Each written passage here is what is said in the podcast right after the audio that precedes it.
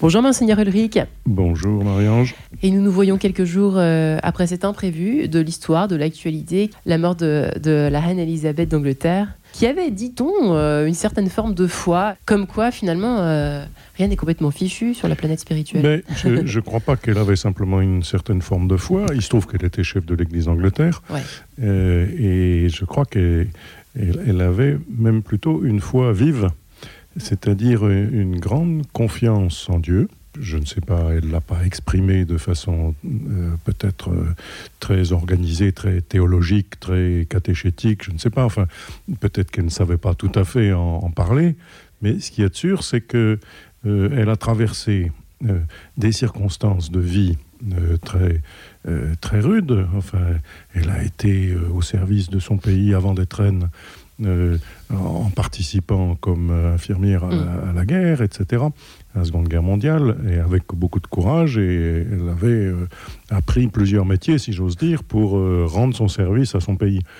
Et puis ensuite, elle a exercé, on le sait, le plus long règne euh, de- de- pour un roi d'Angleterre, une reine d'Angleterre euh, de 70 ans, traversant des circonstances de vie pour un pays, pour euh, une famille, des situations extrêmement dures, et elle l'a fait avec euh, euh, une fidélité à son devoir d'État, son devoir de reine, une fidélité à sa famille, une droiture de jugement et une grande capacité à faire ce qu'elle devait faire, contre parfois les apparences. À un moment donné de sa vie, euh, comme reine, euh, elle a été un peu, on, on parlait de la fin de la monarchie en Angleterre, etc. Elle a tenu bon, elle a gardé le cap de, de la fidélité à ce qu'elle devait faire. Et je pense que c'était pas simplement une, un courage personnel, Mm. je pense que c'était une vraie force intérieure qui l'animait et qui euh, lui faisait euh, rendre grâce à Dieu et compter sur Dieu pour euh, assumer sa charge. Alors c'est assez amusant parce que c'est vrai qu'on avait prévu tous les deux de reprendre. bon, il se trouve que le pape François a rebondi sur la question du discernement tout récemment à Rome, en parlant des événements inattendus, des inattendus de Dieu, Monseigneur Ulrich. Parfois, c'est vrai qu'il faut avoir l'estomac, c'est vite dit, mais il faut avoir l'estomac sacrément bien accroché pour euh, supporter euh, parfois des inattendus plus ou moins tragiques de notre existence. Et qu'est-ce que nous apporte effectivement, euh, si ce n'est la foi, du moins l'enseignement de l'Église là-dessus? Papa a eu de fait une très belle catéchèse. Il est en ce moment une très belle catéchèse et c'est mercredi sur le discernement.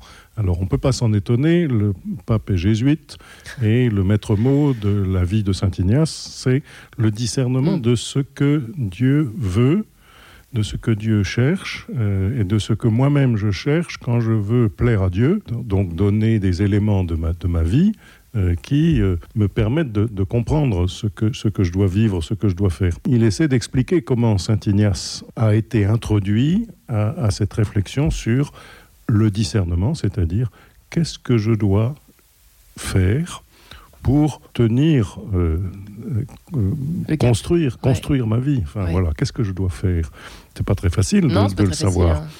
Je peux dire que très, très profondément, c'est ce que je cherche dans ma propre vie, à moi, euh, Laurent Ulrich, à moi, évêque. Je me dis, est-ce que je suis en train de faire ce que le Seigneur me demande de, de vivre? Les, les signes que, j'interprète comme des signes de sa présence, comme des signes de sa bonté, comme des signes de sa miséricorde, comme des signes de son désir de faire partager sa vie d'amour euh, aux autres. Comment, comment je peux comprendre que telle chose est meilleure que telle autre dans, dans mon, dans mon existence? Et Mm.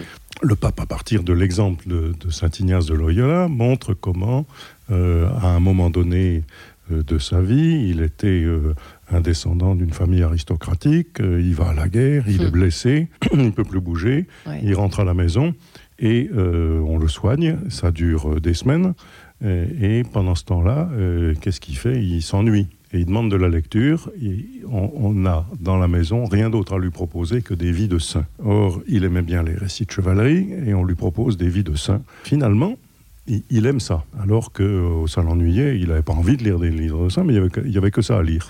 Finalement, il aime ça. Parce que il découvre que à l'intérieur de lui-même, il y a plus de joie et une joie plus durable qui se développe en lui il pense à la vie des saints qui ont donné leur vie à Dieu et qui ont été capables de faire des choses, euh, on, on peut dire un peu extraordinaires, euh, on peut dire un peu héroïques, mais on peut dire aussi euh, simplement qu'il les remplissait de vie et de joie. À l'image un peu de Saint-Augustin d'ailleurs. Voilà, mais beaucoup, oui. Oh, et, et, donc, et, et, donc il se dit, ben, finalement, peut-être que je ferais mieux de me consacrer à Dieu plutôt qu'à la guerre, de me consacrer au salut des autres plutôt que à la satisfaction euh, de moi-même, parce que je découvre que euh, les vies de saints sont capables de me laisser dans le cœur euh, un bon goût, alors que les récits de chevalerie, euh, au fond, euh, m'intéressent quand je les lis, et après, j'oublie. Et le discernement, ajoute le pape, qui, n'est pas une sorte d'oracle de fatalisme. C'est vrai qu'alors on est abreuvé euh, de, choses qui nous remplissent mal au fond, c'est-à-dire euh, les flux d'informations,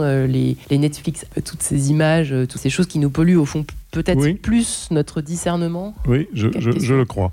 Nous avons tous les deux un téléphone portable, on appelle ça un smartphone, où- où- sur lequel euh, nous lisons beaucoup d'informations qui nous sont utiles, plus ou moins. Voilà. Euh, qui vous sont utiles à vous parce que vous êtes journaliste, euh, qui me sont utiles à moi parce que je dois tenir compte des Mm. événements, etc. Mais on peut être complètement accaparé par ceci. Et, j'ai entendu, ben voilà, tiens, c'est un, événement euh, par hasard.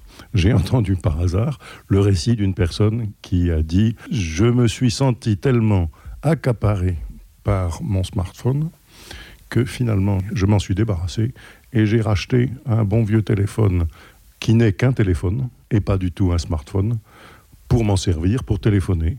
Et j'ai cherché à rendre ma vie meilleure en me séparant de cet objet qui était en train de m'accaparer. Ça veut dire qu'elle a fait ce que le pape dit, elle a été cette personne attentive à, à quelque chose à quoi elle n'avait pas accordé d'importance jusqu'alors, c'est-à-dire se dire je suis tout le temps le nez sur mon écran, Ouais.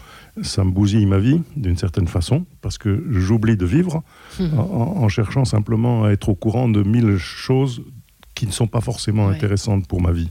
Voilà. Et donc, elle s'est rendue compte de cela. Elle a trouvé qu'il y avait plus de joie à être disponible à ses proches euh, et à être attentive à une vraie relation, etc. Qu'il y avait plus de joie à ça plutôt que de tout savoir sur le monde. Et donc, elle a pris du temps, découvert ce qui était capable de la faire vivre au plus profond d'elle-même, plutôt qu'à la surface d'elle-même. Et ça, c'est voilà un bel exemple de discernement. Elle a, comme dit le pape, écouté son cœur.